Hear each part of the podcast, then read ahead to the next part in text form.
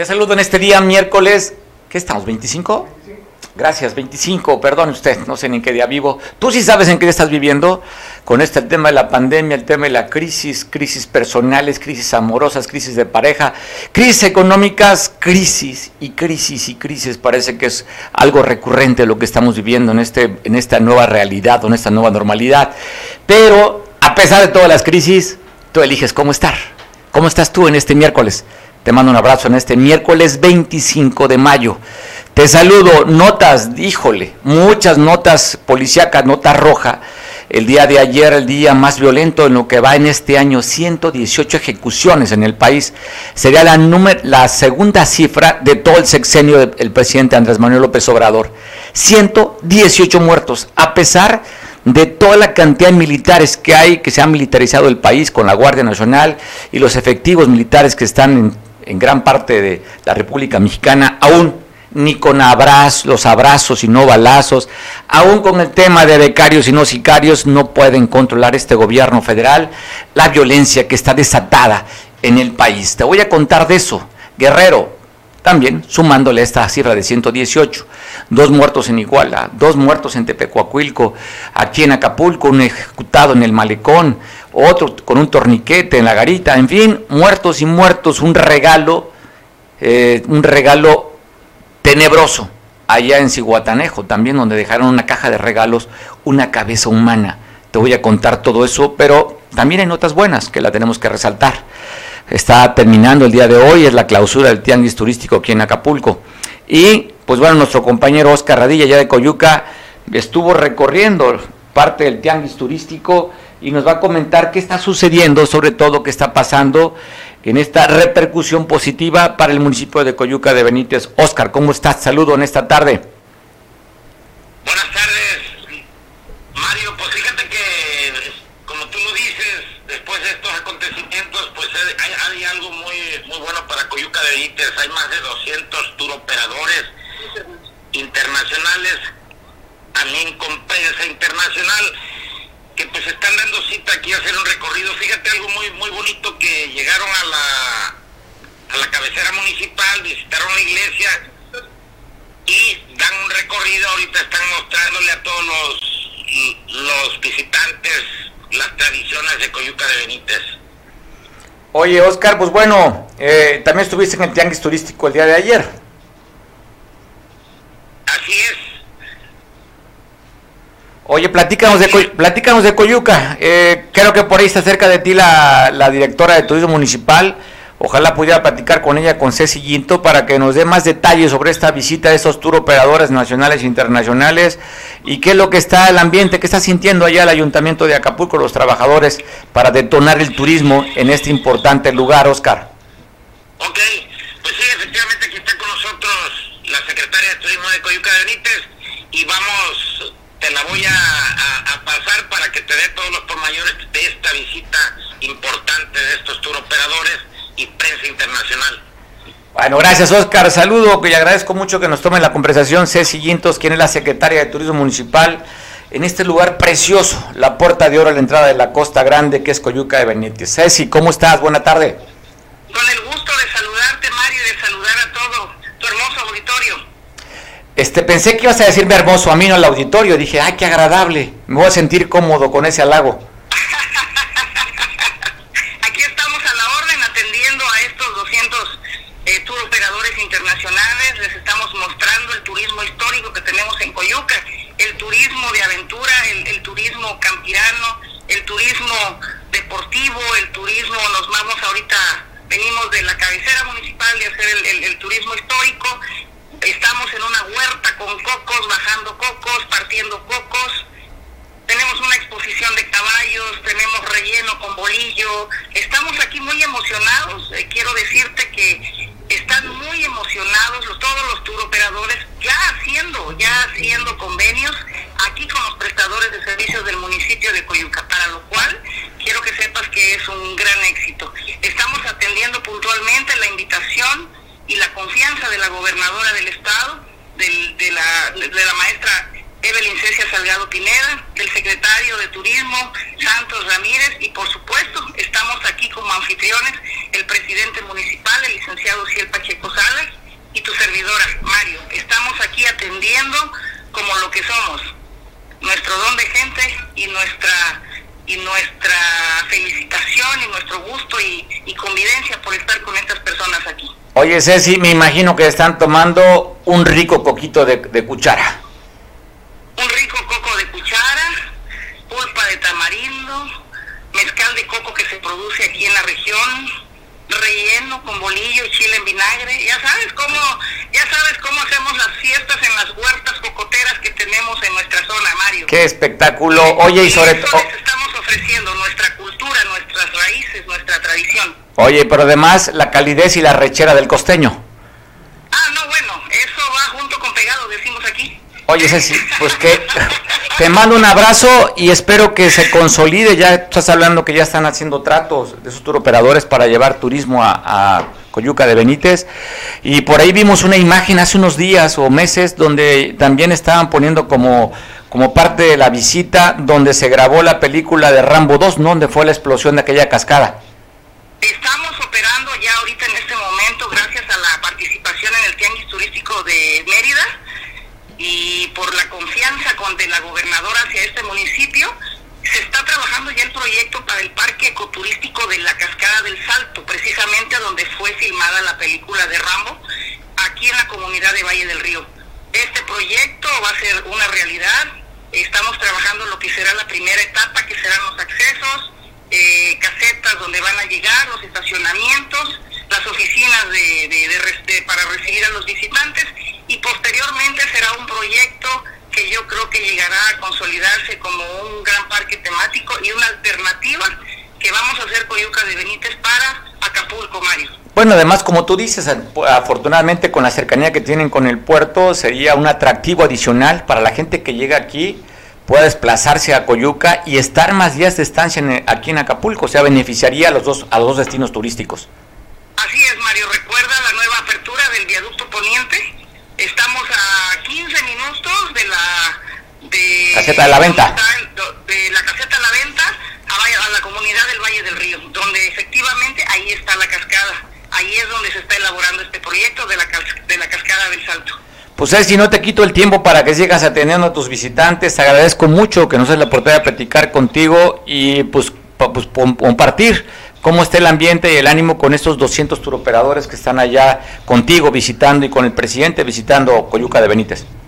Te agradezco muchísimo a ti. Abrazo fuerte para ti, para el alcalde y también pues aprovechando, Oscar. Te lo dejo. Gracias, Ceci. Oye, Oscar. Sí, adelante. Pues, bueno, tienes, tenemos una pieza tuya que entrevistaste al alcalde, a Ociel Pacheco, la vamos a, si quieres presentarla. Bueno, pues en la, en la antes de empezar el recorrido, tuvimos la oportunidad de, hablar con el presidente municipal, José Pacheco Salas, y él nos habla de, esta oportunidad que tuvo por este año aquí en Coyuca de Benítez y el recorrido que van a hacer. Bueno, dejamos con esta pieza de su compañero Oscar Radilla. Te mando un abrazo, Oscar, y síguete tomando allá un coquito de cuchara para que te pongas cremoso. Bueno, vamos a hacer el intento. abrazo a Oscar. Te dejamos con la entrevista con la que conversó hoy hace unas horas con el alcalde de Coyuca, ya, Oscar Radilla. Bueno, pues es la visita.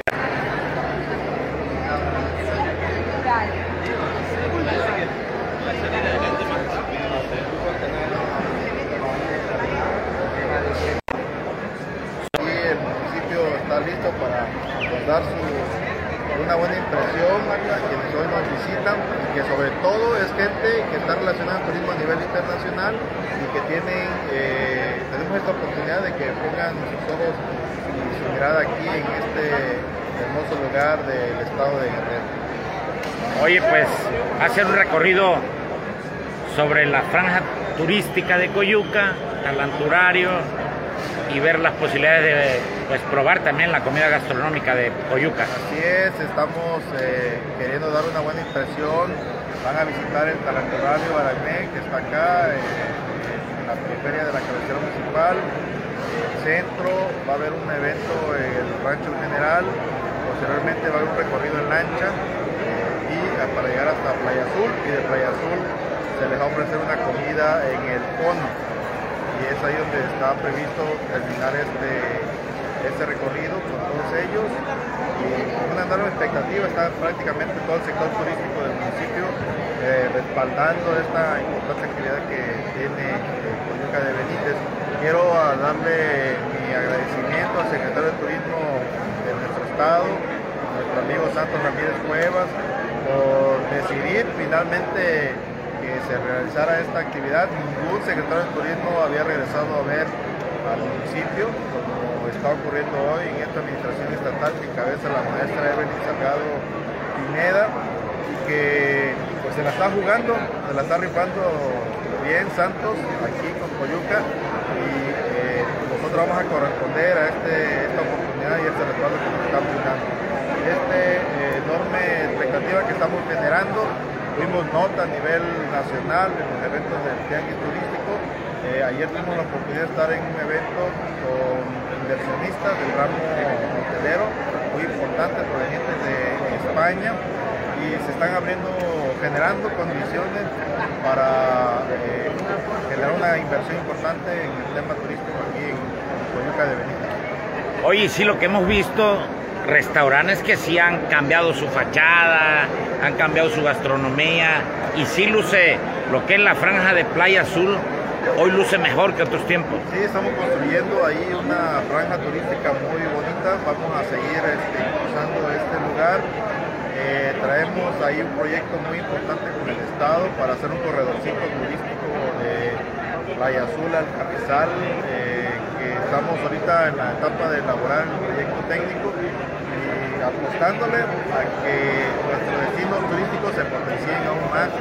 Hay un gran, eh, una gran oportunidad de Coyuca para salir adelante. El proyecto del Salto. Sí, el proyecto del Salto está en la etapa también del proyecto técnico. En cuanto usted se va a presentar al gobierno del estado, que es el que va a dar la inversión de este proyecto arriba de los 20 millones de. En una primera etapa que consiste en los accesos eh, a la cascada, que son 4 kilómetros de Valle del Río al lugar.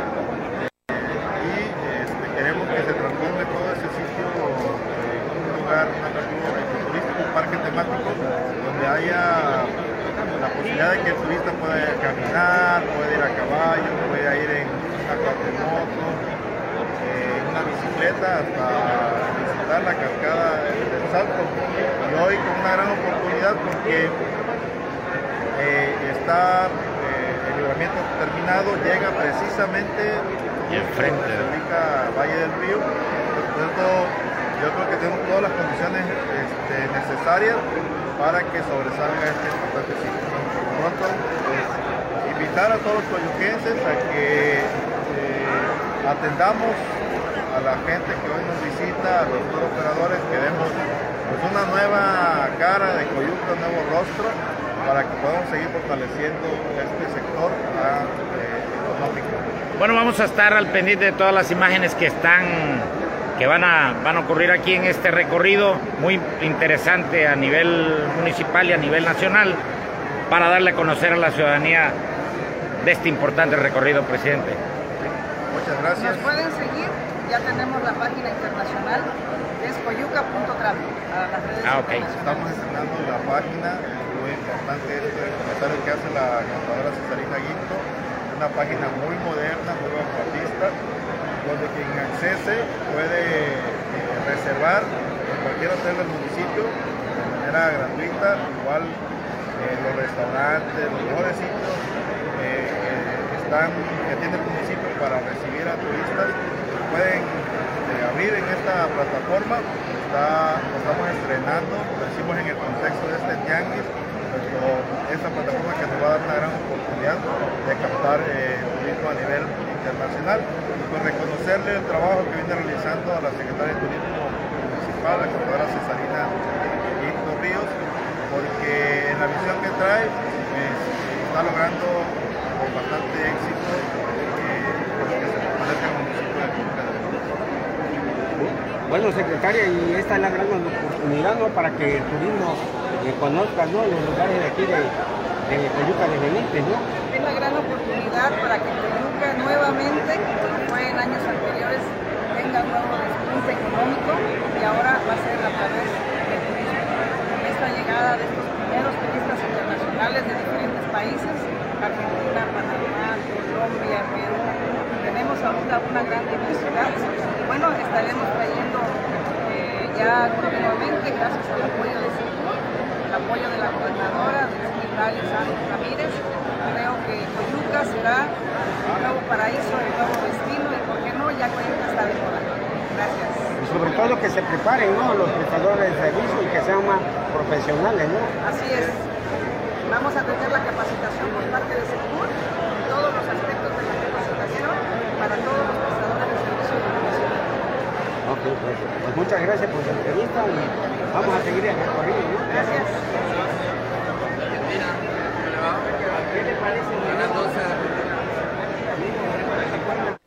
Bueno, de estas cosas que hay que resaltar y hay que presumir lo que se tiene en, en el Estado, es un lugar que valdría la pena si usted no ha dado una vuelta por Coyuca y tiene muchos puntos interesantes que puedas conocer. Desde tienes turismo de playa, hay una buena cocina costeña, una franja ahí, que antes le decían la ribera, la ribera de Coyuca, ¿verdad? Después, el pasado, la pasada administración. Y ya sabe, cuando llega una nueva administración, pues borra lo que hizo el, el otro, la otra administración, y entonces Ribera Coyuca ya quedó desfasada el nombre, pero tienes una franja de arena de muchos kilómetros que puedes ir a visitar. Hay lagunas, hay turismo ecológico, turismo de aventuras, es que es un buen lugar, buena cocina, buena atención allá en Coyuca de Benítez, como tanto que tenemos en el, en el estado. Pero de esta parte turística, de esta parte que vale la pena conocer, hay cosas que no quisiéramos dar como noticia, pero al fin, pues bueno, tenemos que darla, es parte del, del trabajo. Y tenemos que hacerlo visible, no porque seamos amarillistas, simplemente es decirle a la autoridad, esto tienes que trabajar, en esto hay que, hay que actuar. Muy fácil sería esconder en el closet, como dice, de esconder los cadáveres, esconder los muertos, o levantar la alfombra y echar ahí la basura. No sirve de nada. Hay que hacer, hay que hacer, hay que darle este, luz e imagen de lo que sucede. Y te cuento cosas como las que vivieron el día de ayer allá en, en Cihuatanejo, donde en este lugar, entrando al Coacoyul, que le llaman, entrando a Cihuatanejo, en esa mesita que usted está viendo hay un regalo, ¿sí lo ve? Es una caja de regalo. Pero llamó la atención porque en la caja de regalo estaba escurriendo sangre. Y al abrir este regalo macabro encontraron una cabeza humana que dejaron ahí. No se habla si hay algún mensaje, narcomensaje, nada, simplemente es la cabeza de una persona que hasta el momento no ha identificado quién es o no ha dicho la autoridad o no han logrado identificarla, pero eso, este regalo siniestro lo dejaron allá en Cihuatanejo, en el Coacoyul. Y en Iguala de la Independencia, dos personas ejecutadas. Te cuento esta historia, hablan de unos hombres de aproximadamente 40 años de edad, donde fueron amarrados y asesinados allá en Iguala de la Independencia, un municipio caliente, calientito está Iguala. Casi todos los días estamos dando información sobre esto, sobre los crímenes, sobre ataques que se dan, como estos dos ejecutados el día de ayer.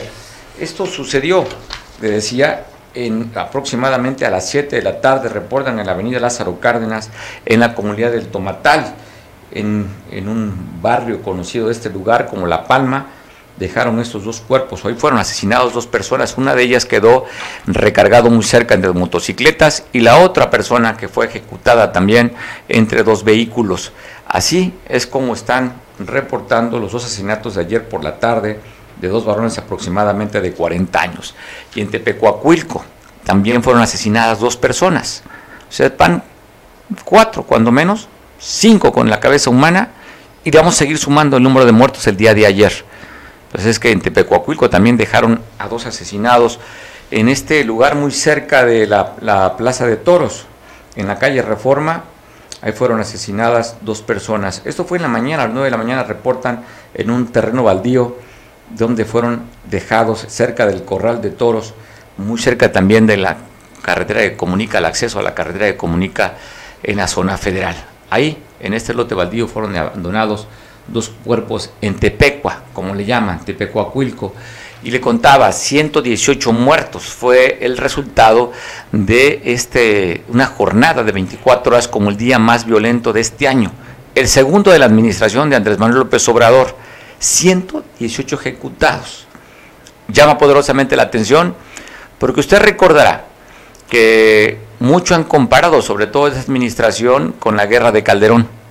Y, pues bueno, los límites, más de 120 mil ejecutados en poco más de tres años. Ya rebasó lo que llevaba el, sexenio en esta fecha eh, Felipe Calderón. Y a pesar que habían dicho que los militares regresarían a los cuarteles, usted sabe cómo estamos con los militares en las calles, más que nunca. Más que nunca los militares están en el territorio y haciéndola pues de muchas funciones. aparte, en el tema de la seguridad, pero aparte son constructores de aeropuertos, de tren Maya, en fin, los militares son los que más actividades tienen en el, en el área de trabajo y los resultados no se han dado. ¿Qué ha sucedido? ¿Ha fallado la política de seguridad a nivel nacional? ¿Qué ha pasado? Pues no lo sabemos. Eso sí, hay una reunión todas las mañanas del Gabinete de Seguridad a nivel federal con el presidente allá en Palacio Nacional. Hay una mesa de coordinación por la paz en cada estado de la República Mexicana y las cifras no las pueden disminuir. 118 mil ejecuciones, perdón, 118 ejecuciones en tan solo 24 horas. Y esta cifra también se suma con este, este que dejaron abandonado con torniquete y con muestras de tortura. Esto fue aquí en la colonia La Garita, entre la avenida Rancho Grande, donde dejaron este cuerpo abandonado con torniquete y que también mostraba signos o huellas de tortura. Aquí esto fue aquí en el puerto, en este lugar, pues por la zona del la zona del colegio La Salle, en esta, por ahí por esa zona, en esta avenida Rancho Grande, ahí fue donde dejaron a un masculino abandonado y las y pues ejecutado de esta manera con un torniquete. Así es que, pues bueno, sumándole más, ahí está el cuerpo amarrado con cinta canela, dejaron abandonado eh, por la avenida Rancho Grande y con la calle Las Palmas. Esto fue, le decía, en la colonia La Garita ayer por la tarde. Estamos viendo la imagen de este cuerpo abandonado para sumar a la lista de ejecuciones y muertos en Guerrero y en el país, como también ayer por la tarde un vendedor de dulces sobre el malecón en el Acapulco tradicional, en la costera Miguel Alemán cerca de los donde se paran los yates de pesca. Ahí fue asesinado este individuo que se está viendo usted con una mancha hemática donde le dieron el tiro ahí a esta persona. Estás viendo la imagen, mire. Ahí en el malecón, frente a los yates de recreo, yates de pesca. Ayer por las 7, de la tarde reportan según que fue ejecutado esta persona en el pleno centro, en el, la zona tradicional del puerto de Acapulco. Así es que otro asesinato más aquí en Acapulco, como el que se dio también de un estudiante de ingeniería de la Universidad Autónoma de Guerrero hijo de uno de los eh, policías de la CRAC. Este joven que trabajaba en un mototaxi había bajado a hacer el pago de sus estudios, reportan que fue levantado por hombres armados y después fue encontrado asesinado. Un estudiante aún no se ha manifestado, la UAGRO, respecto a esta muerte de este estudiante allá en esta zona de Ayacual, Ayacualtempa, en José Joaquín Herrera. Este joven Justino Tapia que tenía, que había sido levantado y fue asesinado, encontrado muerto después de varias horas. Y bueno, reportan que en, en la capital tamarindera de Iguala levantaron a un adolescente. Esta joven que había ido 16 años a festejar el Día del Estudiante a un parque recreativo donde hay albercas, salió de su casa. Estaba viendo la imagen de esta jovencita, los familiares están pidiendo, si usted tiene algún dato que pueda localizarla, pues bueno, están preocupados sus familiares. El lunes por la tarde salió a la Quinta El Edén. Jacqueline Domínguez es la que está viendo usted ahí. Si usted sabe algún, tiene algún dato, pues reporte a 911, porque están preocupados sus familiares por la desaparición de esta jovencita de tan solo 16 años de edad. Y habían reportado que, también que en Chilpan 5, pero están dando a conocer que al parecer fue una falsa alarma. Vamos a estar de investigar, porque hasta ayer se sabía que en el polideportivo iba caminando una jovencita cerca del polideportivo y que la habían levantado en un automóvil y la llevaron con rumbo desconocido. pues están dando a conocer que al parecer es una falsa alarma, vamos a confirmarlo, por eso es que no te la damos como un hecho. Pero esto estuvo circulando el día de ayer.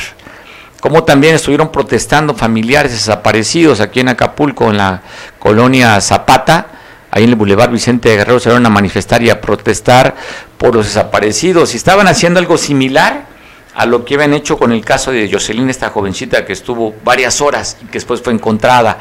Hasta ahí llegaron policías del Estado antimotines para dispersar a estas mujeres con menores que estuvieron bloqueando esta parte del bulevar porque no están sus familiares. Pues bueno, en dos ocasiones las replegaron. En la segunda, pues se fueron, pero no sin antes gritar consignas y arrojar piedras a los antimotines. Esto sucedió aquí en Acapulco, esta manifestación, donde la mamá de Kevin Nicolás dice que su hijo fue también levantado, eh, de 22 años levantado y estaba manifestándose ahí, que si somos guerrerenses de la misma, de la misma calidad que lo que pasó con esta niña Jocelyn, ¿por qué entonces ahí lo están levantando? ¿Por qué si permitieron durante horas y días bloquear la carretera? Que hasta llegó ahí la fiscal del estado, donde se lincó a la mamá de esta niña, para decirle que la iban a encontrar, donde la gobernadora también se presentó con la alcaldesa de Acapulco para hacer acuerdos con los familiares. Y estas señoras dicen, aquí es un trato diferenciado, porque no nos tratan igual como fue el evento de la niña Jocelyn que después fue encontrada. Así es que protesta de familiares aquí en, la colonia Zapata, en el Boulevard Vicente Guerrero. Te voy a compartir un video del cartel Jalisco Nueva Generación, cómo modificaron los drones para atacar a su banda rival y también atacar a la propia autoridad.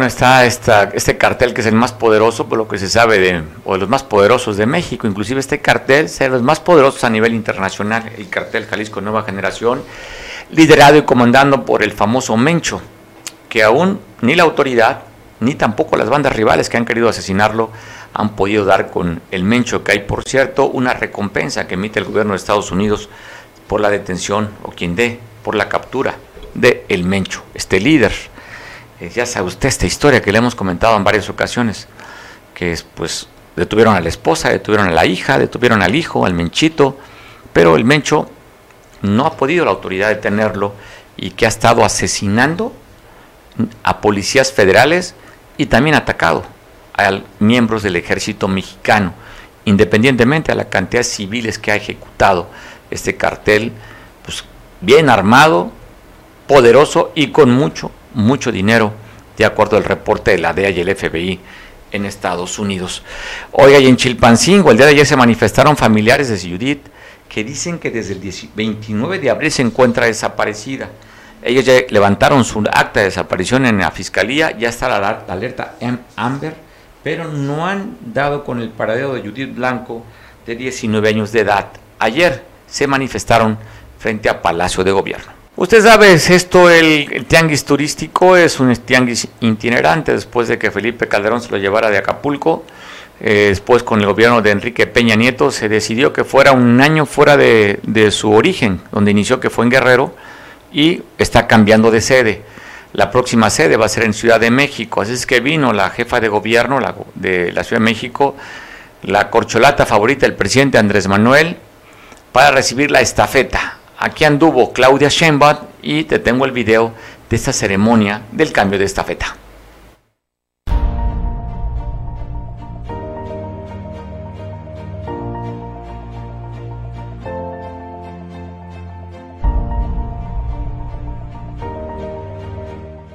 No solamente se trata de que más mujeres estudien turismo, no solamente se trata de que abramos los derechos para las mujeres para garantizar sus autonomías, se trata también de llevar este desarrollo a las distintas comunidades para que todas las mujeres puedan tener derechos plenos.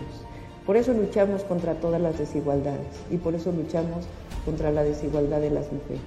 Hoy tenemos un gran movimiento de mujeres ayudando a otras mujeres. Eso es lo que tenemos que hacer. Mujeres unidas jamás serán vencidas. Tenemos que ir de la mano, compañeras. Que nada ni nadie divide este gran movimiento que tenemos. Un movimiento que no tiene nombre específico. Un movimiento que no tiene una líder en específico. Un movimiento en el que todas somos líderes. En el que todas queremos lo mismo. Queremos igualdad de derechos entre mujeres y hombres.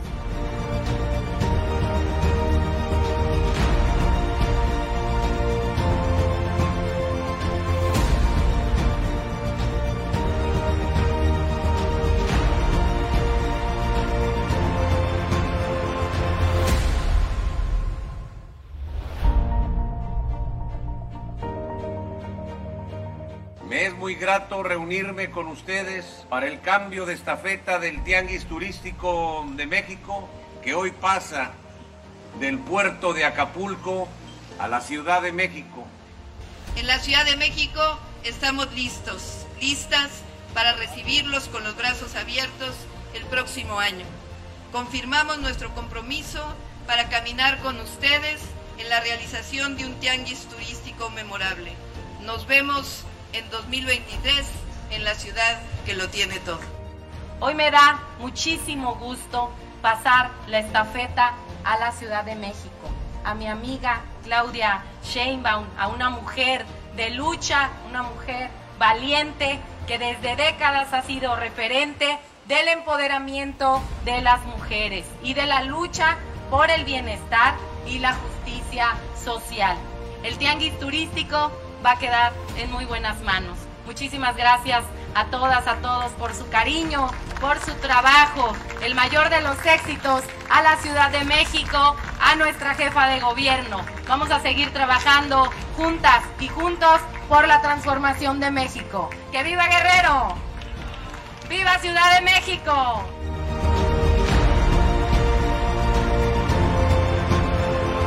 Agradezco mucho que me tome la llamada a nuestro amigo y compañero, parte de este proyecto también de Veo Televisión, pero ahora en calidad de vocero de la Fiscalía, Enrique Castillo, para que nos platique, Enrique, después que emitieron boletín la Fiscalía General del Estado respecto a las investigaciones de esa noche que se dio de violencia, donde quemaron vehículos y atacaron viviendas hace la noche, no la, la noche de antenoche.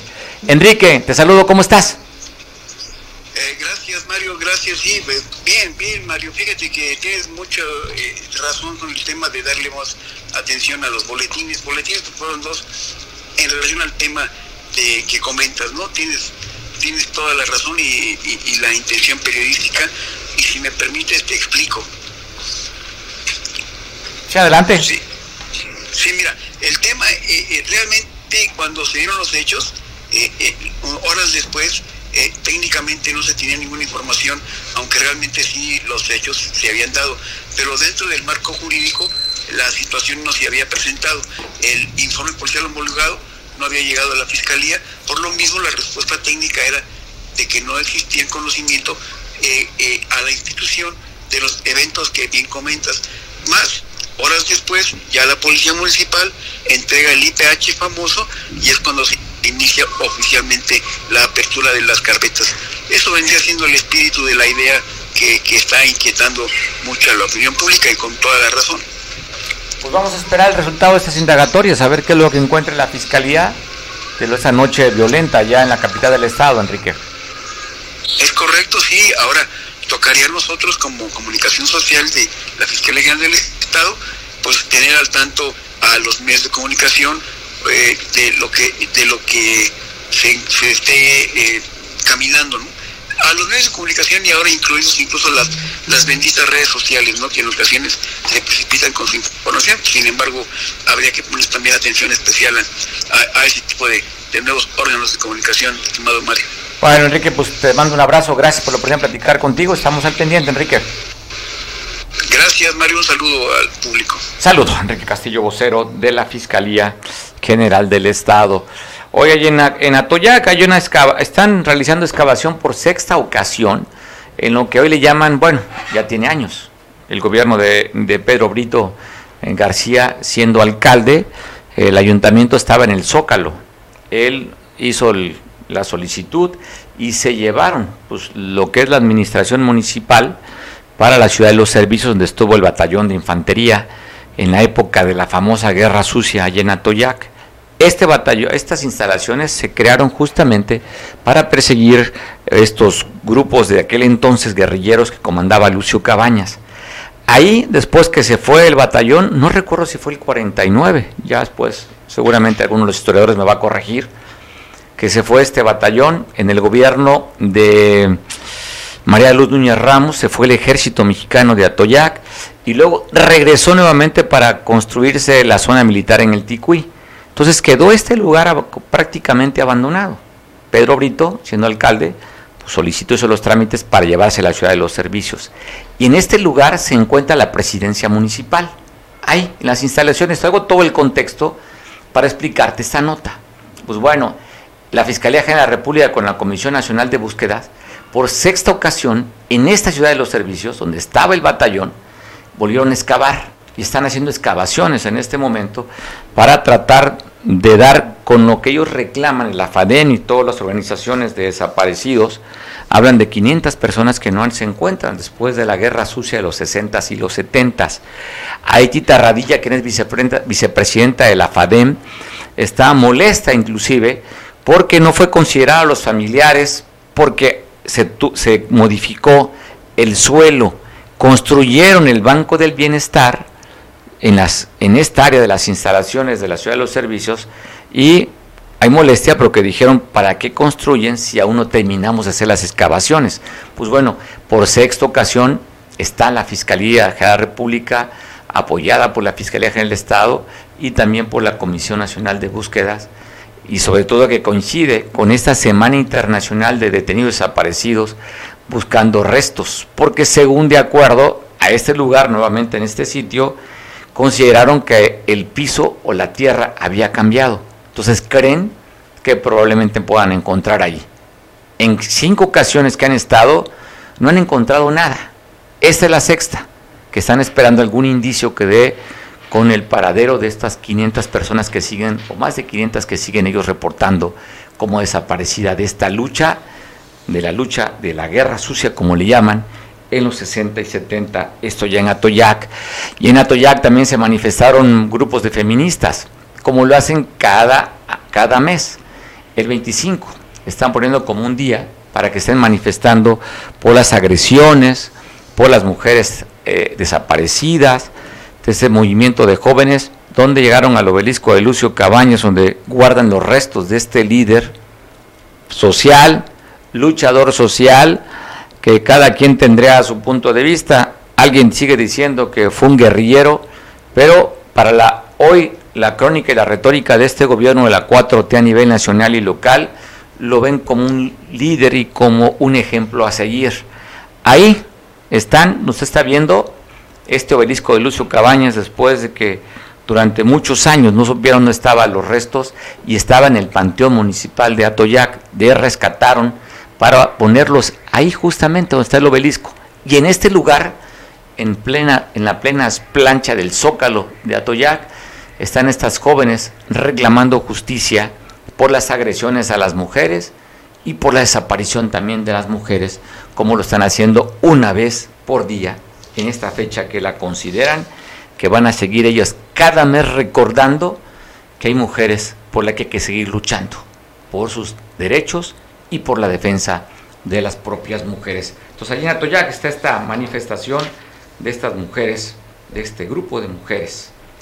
Y bueno, y aquí en Acapulco, después de un recorrido que hacen en este grupo interdisciplinario de policías, la Policía Estatal, Municipal, Guardia Nacional, Marina y el Ejército Mexicano, en Cumbres de Llano Largo, vieron a una persona sospechosa que conducía un auto suru color negro, y este sujeto que se está viendo ahí en la pantalla, cuando vio que había el recorrido, que dice esta frase que me encanta de los costeños, a los pendejos, se bajó del carro, se echó a correr al monte y fueron por él y lo detuvieron.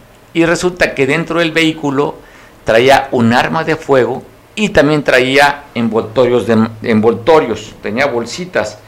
Y de acuerdo al reporte que está dando la policía, lo que traía en este vehículo, este joven Alexis, traía cuatro bolsitas con características propias de la marihuana, cuatro, cinco bolsitas con características propias de la piedra, siete bolsitas con características propias de cristal y un arma de fuego que venía dentro de este suru negro con placas HBC-753E. Alexis, que andaba pues como felino por el monte, pues hasta allá fue el brazo largo de la justicia atraparlo a este presunto narcomenudista que andaba también armado. Lo que, no lo que no andaba armado era de valor. Y le decía a los endejos, se echó a correr, pero lograron detenerlo. Ya lo llevaron, lo presentaron a las autoridades correspondientes con el vehículo y lo que le describí de estas sustancias prohibidas que traía en este suru color negro. Bueno, te cuento que policías se manifestaron porque dicen que no han cumplido con los acuerdos. mire, ahí están viendo las imágenes, se manifestaron frente a las oficinas del Palacio de Gobierno donde está la gobernadora para decir que ellos quieren trabajar cinco días y cinco días descansar. Entre otras cosas, también están pidiendo su seguro de vida, un seguro de riesgo, también esta parte de este pliego petitorio.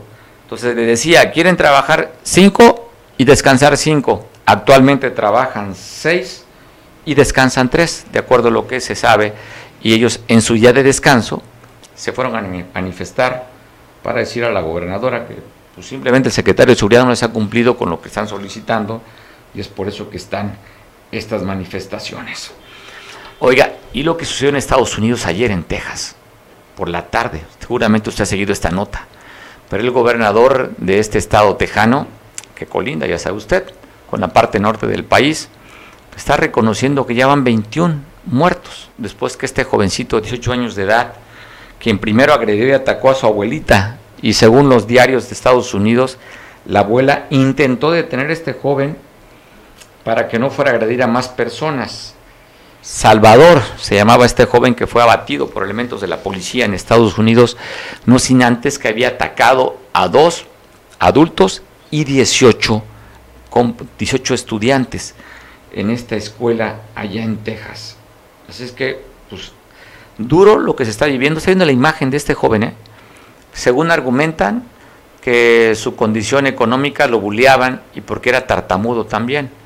Hablan que trabajaba en una cadena de tiendas de comida rápida y que inclusive están manifestando que era violento este joven, ¿eh? Y y también un compañero que no dan su nombre con el que jugaba a estos videojuegos le mandó una fotografía diciendo que iba a hacer otras cosas, tenía una, una R15. Pues este joven de 18 años de edad, pues no sería el único, hemos visto varias cosas que suceden en Estados Unidos. Y en Texas, pues bueno, ahí están las imágenes, mire. Él lo subió a las redes sociales y ya está reconociendo Greg Abbott, gobernador de Texas, que van 21 muertos, incluyendo a este propio asesino y dos personas adultas. Pues, qué duro, duro, y 21 muertos. Bueno, brigadistas de la Comisión Nacional Forestal se manifestaron, tomaron las instalaciones de las 7 de la mañana a las 10 de la mañana. Están pidiendo pues que no, no tienen herramientas para trabajar. De la docena de vehículos, solamente una es la que sirve, que no les dan para gasolina y por eso que se manifestaron, para que les mejoren las condiciones de trabajo a estos trabajadores de la Comisión Nacional Forestal. Agradezco mucho poder platicar y conversar con nuestro pues, compañero, editorialista, comunicador, opinador, que trabaja para varios medios o colabora para varios medios, pero pues creo que tiene aquí la preferencia con nosotros, Miguel Hernández, al cual admiro por su trabajo, su tenacidad y sobre todo su honestidad. De repente, pues bueno, tiene un cristal diferente al que vemos muchas otras personas, sobre todo 8 de cada 10 guerrerenses ven otro cristal con el que ve nuestro compañero Miguel Hernández. Hola Miguel, ¿cómo estás? Muy bien, muy bien. Muy bien, María. Entrada, no te preocupes, ¿eh? ya no podemos mucho debatir porque ya ves que ayer Andrés Manuel López Obrador ya te dio la autorización. Ya el neoliberalismo es bueno. Digo, quitándole la corrupción, digo, obviamente la 4T también podría ser buena si le quitamos la corrupción de Andrés Manuel López Obrador. Pero ya no te preocupes, ya no puede ser eh, un cuatrotero disfrazado o un neoliberalista encubierto, vaya, con cuatrotero. Ya dijo que el neoliberalismo es bueno, ¿ves? Ya, ya va retrocediendo, a pesar de que un día antes de su doctor muerte, Gatel, dijo que los problemas, sobre todo de las pandemias y las grandes enfermedades del mundo, son causadas por el neoliberalismo. Bueno, ayer le dio su mutis, le dio su mentis, y entonces a la ya empezaremos a ver a Gatel y a todos los grandes funcionarios. Pues ahora sí, ya no esconderse cuando van y compras en las grandes tiendas de Antara en México o cuando andan en Estados Unidos. Ya ves que inclusive por ahí descubrieron y evidenciaron a las senadoras eh, Citlali Hernández, ¿no? Citlali. Formada para, para su, visa. para su visa en Estados Unidos. Pero bueno, la realidad es que sí, hay que, hay que estar atentos y qué bueno que dices, eh, sí te agradezco lo de la colaboración, lo de trabajo, no, porque somos parte de los desempleados ya de este país, pero ahí vamos, ahí vamos y vamos a seguir sacando adelante, tenemos algunos proyectos y vamos a seguir opinando y vamos a seguir haciendo las cosas. Oye, muy lamentable escuchar, eh, la verdad, con todo respeto, muy lamentable escuchar a, a nuestro buen amigo Enrique, que es un buen analista, sobre todo en temas de seguridad, dar una respuesta o una justificación bastante malita en cuanto al comunicado que mandaron ayer. Bueno, al, final de cuentas se nota que le renunció su el jefe de comunicación social o director o encargado o el jefe de departamento, como sea, de la fiscalía, porque pues efectivamente eh, fue un error, un error de el departamento de comunicación social de la fiscalía cuando él menciona las redes sociales, pues, desde esa misma noche en la madrugada, las famosas redes sociales, que son muchos de ellos son medios, medios informativos de Chilpancingo, estaban pasando inclusive en vivo por Facebook, por las redes sociales, lo que estaba sucediendo en cuanto a los incendios de los vehículos, cinco vehículos, una casa, e inclusive por ahí hay una toma donde se ven inclusive cartuchos tirados. Está muy bien, digo, yo creo que hubiera sido mejor, hubieran emitido un, boletín donde se estaban investigando la, eh, la, posibilidad de algunos hechos delictivos eh, que fueron dados a conocer por vía redes sociales en Chilpancingo, buscar otro entramado. Esa justificación de que en un momento dado pues, el, el, municipio no dio el informe en tiempo, o estos se, se aceleraron, se adelantaron mucho, hicieron quedar mal a la fiscal. Ya ves que la fiscal ahora le da por arrodillarse para poder hacer política y poder platicar, me refiero a lo de... Bueno, es la sencillez y la humildad que tiene la autoridad que se hinca ante un problema. estoy diciendo que no, estoy diciendo... Oye, una teniente, oye, una teniente coronel. Bueno, que además llegó con los guantes puestos, ¿no? Ya ves que hubo un incidente ahí de manotazos, aruñazos y golpes. Mordidas. se, dieron ahí un, un entre con algunas gentes cuando recién llegó. Pero bueno, la verdad es que ahí hay que verlo, tienen que corregir tienen que corregir porque definitivamente esos son hierros y este inclusive eh, a raíz de eso ya dieron a conocer que sí efectivamente tres detenidos en el, mercado central de Chilpancingo por extorsionadores y cobro de piso está un elemento en activo de la propia de la propia fiscalía. No lo habían dado a conocer lo tuvieron prácticamente que dar a conocer porque muchos de los mensajes en redes sociales decían que era causa a causa de haber detenido a estas, a estas personas. Bueno, ayer lo, oye, ayer lo comentó nuestro compañero Pablo Maldonado respecto a estas tres detenciones Sí, y que había un hasta- elemento de la policía ministerial en el activo, Sí, parte de la pero extorsión. La fiscalía, la fiscalía no lo había reconocido, ya hasta hoy presentó, como pasa su, su manejo oficial, presenta las tres fotos con lo clásico tapado los ojos y todo eso, y donde ya dice que uno de ellos es un elemento en activo. Inclusive, pues a raíz de eso vemos que en algunos medios, algunos editorialistas, pues ya le echan nuevamente porras a la sencillez y al conocimiento y al que quiere limpiar totalmente la fiscalía, la teniente coronel. Pero bueno, eso, eso ya es cosa de ellos, tienen que ir agarrando porque les falta experiencia. Los militares son muy cuadrados, los militares deben dejarse asociar, a- eh, a- aconsejar Por y civiles. asesorar Por civiles. por civiles en temas de civiles, no en temas de militares. Pero bueno, tiene que ser. Inclusive hemos visto aquí a generales eh, que han tenido un buen manejo de medios y de relaciones con medios de comunicación, precisamente porque hacen relaciones públicas, eh, sin realmente, sin relajar la cuestión de la política castrense. Pero bueno, Oye, Miguel. ¿algún comentario de la filtración que dio la gobernadora de Campeche hablando sobre tu líder, Alito? Qué bueno, en el que dice, bueno que en el que dice, en el que dice que los periodistas que- hay que matarlos, pero de hambre. De- eh, exactamente, y no a balazos. Bueno, pues al final de cuentas, fíjate que me llama mucho la atención que este, la gobernadora ha hecho una campaña ya constante en contra de, de Alito y ese tipo de filtraciones, y hasta ahorita le dio el punto. Yo no sé si esa estrategia sea para debilitar a Alito o para ayudar a Andrés Manuel con el tema de los periodistas. Ya ves que también trae ahí algunas bronquitas con algunos determinados periodistas, inclusive algunos muy, muy connotados. Olvidémonos de Loret de Mola, sino León Kraus y algunas otras gentes. La esposa Eh, de León y Krauss, también, la esposa de... Ajá, que ayer les dolió mucho el comentario que hizo. Entonces, realmente aquí lo que sucede es que había que ver qué es lo que pasa. Ahora, Alito dijo hoy, informó que iba a ir a presentarse eh, su denuncia ante la Fiscalía General de la República, precisamente porque dice que los audios, los audios están manipulados, los audios, los audios son inclusive algunos de ellos falsos. Habría que ver, pero ahora sí le pegó varias sanciones a este tema, que es un tema que nos tiene precisamente muy, muy eh, en el debate, ¿no? En el debate con el gobierno federal, en el debate con la seguridad pública y en el debate, obviamente, a lo que significan los medios. Hoy vimos a un periodista connotado, cuatrotero de Acapulco, que bueno, fue el primero que dijo cómo es posible que Alito Moreno diga este tipo de situaciones y obviamente dijera cayó como momia cuando se le va en contra Andrés Manuel a otros personajes, e inclusive pues hasta le echa porra, ¿no? Porque al final de cuentas también exige cuánto gana Loret de Mola y otros cuantes. Me imagino que, espero que no pida cuánto gane yo o cuánto ganes tú, porque entonces se va a decepcionar y Uy. nos va a dejar de hablar cuando lo encontremos en el 100% o en el, o en el, en el, en el Starbucks, porque obviamente no sabemos de su nivel económico, porque él sí es un periodista neoliberal, eh, precisamente porque gana muy bien y vive en una zona bien y tiene una casa muy bien y obviamente pues no no no no creo que se vaya a morir de hambre, ¿no? Ese es su comentario aparte. Bueno, ya le eché, oye, le echaste toda la lámina al periodista, Oye, oye, hombre. para echarle jiribilla a este asunto, ¿no? Pero bueno. Oye, oye, oye, esa frase que es buenísima, oye, la frase que es buenísima, ¿no? Me encanta en el término periodístico, perro no come perro.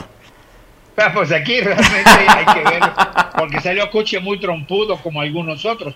No, la verdad es que sí le pegó, le pegó y probablemente hay que ver qué tanto, qué tanto genera y cuál fue la razón, cuál es la razón. Me llama mucho porque es Laira Sansores, obviamente Campeche, obviamente tiene por ahí hacer, pero también se justifica, dice que no es espionaje, que por ahí le llegaron también, pues como es la costumbre, ¿no? Todo el mundo le llega los, los audios. Habría que ver qué es lo que pasa realmente, porque sabemos que estamos obviamente en la pelea de 6 de 6 que Claudia dice que van a arrasar en las seis. ¿Cuál es tu El pronóstico, Miguel?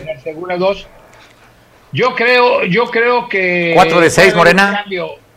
Puede, no, yo creo que no, yo creo que pueden ser 4-2 e inclusive Sí, cuatro. 4-3. No, serían, son seis, serían 3-3 o- o, o 4-2. 3-3, perdón. 3-3, 4-2 o 3-3. Durango, Y oye, estaría, oye, estaría Durango, Ah, el, el- el PRI, estaría Aguascalientes con el PAN y probablemente Hidalgo para el PRI, ¿no? A eso que te iba a decir, probablemente Hidalgo.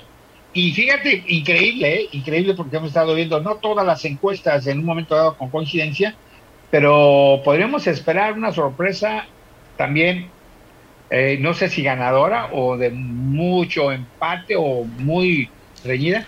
Podríamos esperar por ahí Oaxaca, ¿eh? No, no, Porque- Miguel, están altísimos. Pero, a ver, Está altísimo. ¿no? Y además el gobernador que es priista trabajando para Morenas. Es que ahí...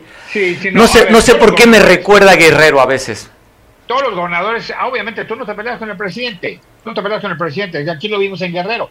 En Guerrero, si Héctor Astudillo se hubiera peleado frontalmente con el presidente, hubiéramos acabado muy mal. Y no, por, no porque hubieran en un momento dado hechole alguna situación legal o política al propio Héctor, no, pero a Guerrero. Acuérdate que quien maneja la cartera en todos los estados, en todos los estados es el gobierno federal. Y acuérdate que apretó, apretó, apretó y sigue apretando, sigue apretando. Todos aquellos estados que en un momento dado, ya ves que se querían decir de la famosa división de partir por la mitad. Sí, como no, del 10 norte 10 con el sur. gobernadores, el pacto federal, romper el pacto federal. O sea, a ver, ¿qué es lo que pasa? Que aquí en el caso de Guerrero y en el caso de Oaxaca, si no hay dinero de la federación, no hay nada. Lo único que sí hay que ver y que también hace falta analizar es que definitivamente por algo anda tan acelerado Andrés Manuel López Obrador. Por algo mandó a sus corcholatas a hacer campaña abiertamente los fines de semana, que en un momento dado habría que ver si están incurriendo o a qué grado están incurriendo de, en delitos electorales adelantados.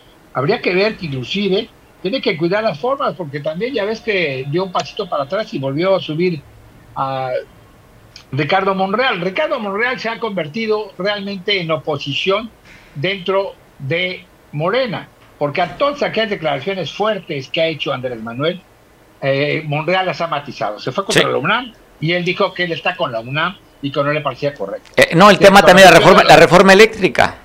la reforma eléctrica. También. Ahora la reforma electoral y ya está hablando inclusive de la cuestión de, de los médicos, la contratación de los médicos Cubanos. cubanos.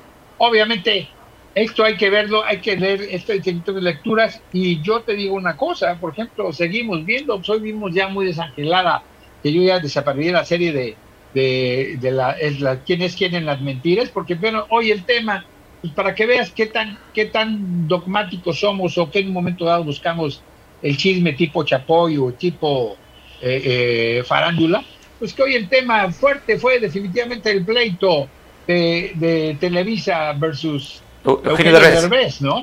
Entonces, pues realmente estamos viendo, estamos viendo que re- Pan y circo, es pan y circo. pan y, ci- pan y circo y bueno, pues ya ahora sí necesita de los ricos. Ya dijo que los ricos no han perdido en esta, pero sí han aumentado 5 millones de pobres.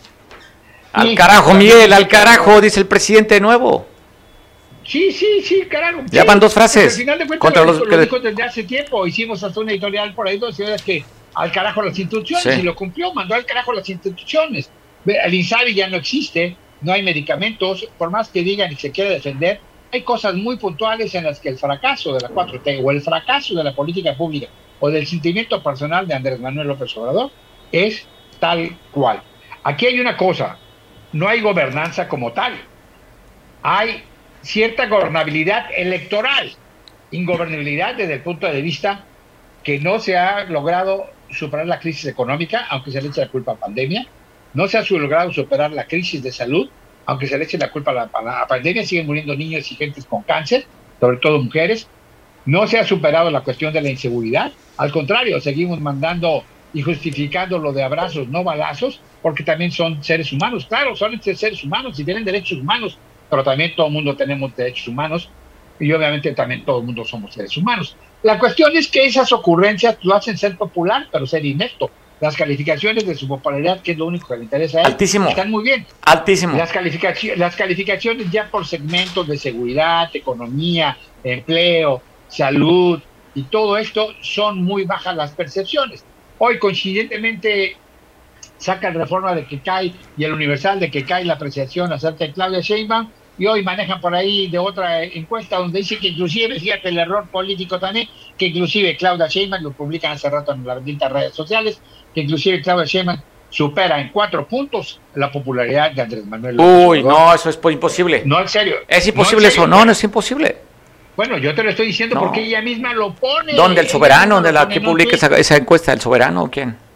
¿El chapucero? no, no, ¿Quién la publica esa encuesta? Checa ahí, checa Va ahí. a las checarlo, no, del- estás, la- estás- del tú, de tú estás tratando de, de quitarle la popularidad a nuestro líder, cabecita de algodón, que nadie lo supera. va a Entonces, ah, le estás va a pegando ahora que la corcholata favorita que estuvo en Acapulco, eh, recibiendo la estafeta y después hicieron, oye, hicieron un evento de mujeres, que está buenísimo, el tema político pues, arropando para darle mucho mayor visibilidad a Claudia Sheinbaum, ¿no? Me pareció interesante el manejo político. oye, lo único bueno es que no, no aparecieron por ahí algunas gente que tienen mala fama, si no, imagínate. ¿Qué? Porque eran las mujeres, si la vez si quiere, al final de cuentas estamos viendo gobiernos virtuales, gobiernos de likes, ¿no? Y políticos de likes. Esa es una realidad. Habría que ver qué es lo que pasa, falta mucho tiempo, cómo van a acabar. Y vuelvo a hacer la pregunta, ¿a dónde va a ir a dar Marcelo Ebrard si no le cumplen? ¿Qué va a hacer Monreal? O en un momento dado, al final de cuentas, ¿cuál es el plan B? Adán Augusto no va a levantar, aunque ande aquí en Acapulco en el trasero de los camiones, no creo que levante a nivel. Oye, además vino, oye, además vino a inaugurar el evento del Tianguis, o sea, dos de, los, de las corcholatas favoritas estuvieron aquí en Acapulco.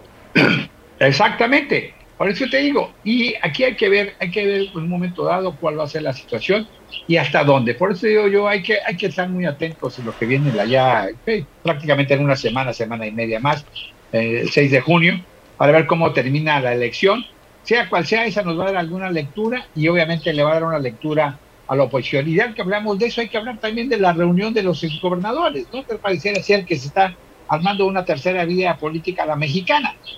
¿Por qué? Porque ahora se han reunido los gobernadores, ya ves que estuvo inclusive Dante Delgado ahí eh, tratando de convencerlos que vayan a, que apoyen. Como figura importante ese día, ¿no? Llevaron como oponente. Exactamente. Pero aquí llama la atención, dos exgobernadores son guerrerenses, Héctor Astudillo Flores y Ángel Aguirre. Y de ahí me llama la atención la participación de Beatriz Paredes, me llama la participación, me llama la atención la participación de Cuauhtémoc Cárdenas y de otros.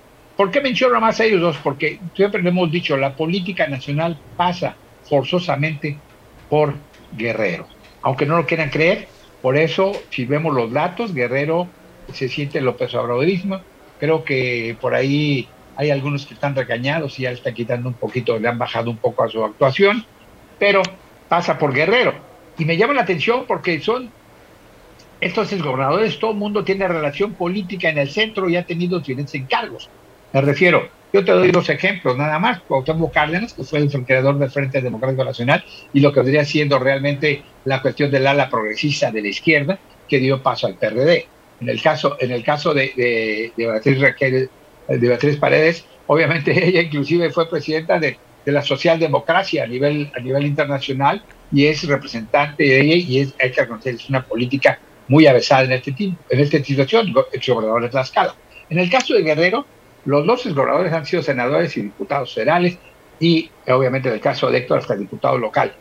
¿Qué es lo que, qué es lo que pasa? Todo el mundo tiene las relaciones suficientes en todo el país como para poder aglutinar. Por alguna razón, por alguna razón, este foro plural de exgobernadores está haciendo política ahorita cada vez pero está bien cada vez más está bien me parece bastante bien que se agrupen pero bueno un PRD que no tiene más que un 3% a nivel nacional pues se ríe se ríe Morena de ellos Miguel me despido. Pero yo no me refiero a partidos eh me refiero a en esta la próxima elección de 2024 nada más va a ser de partidos.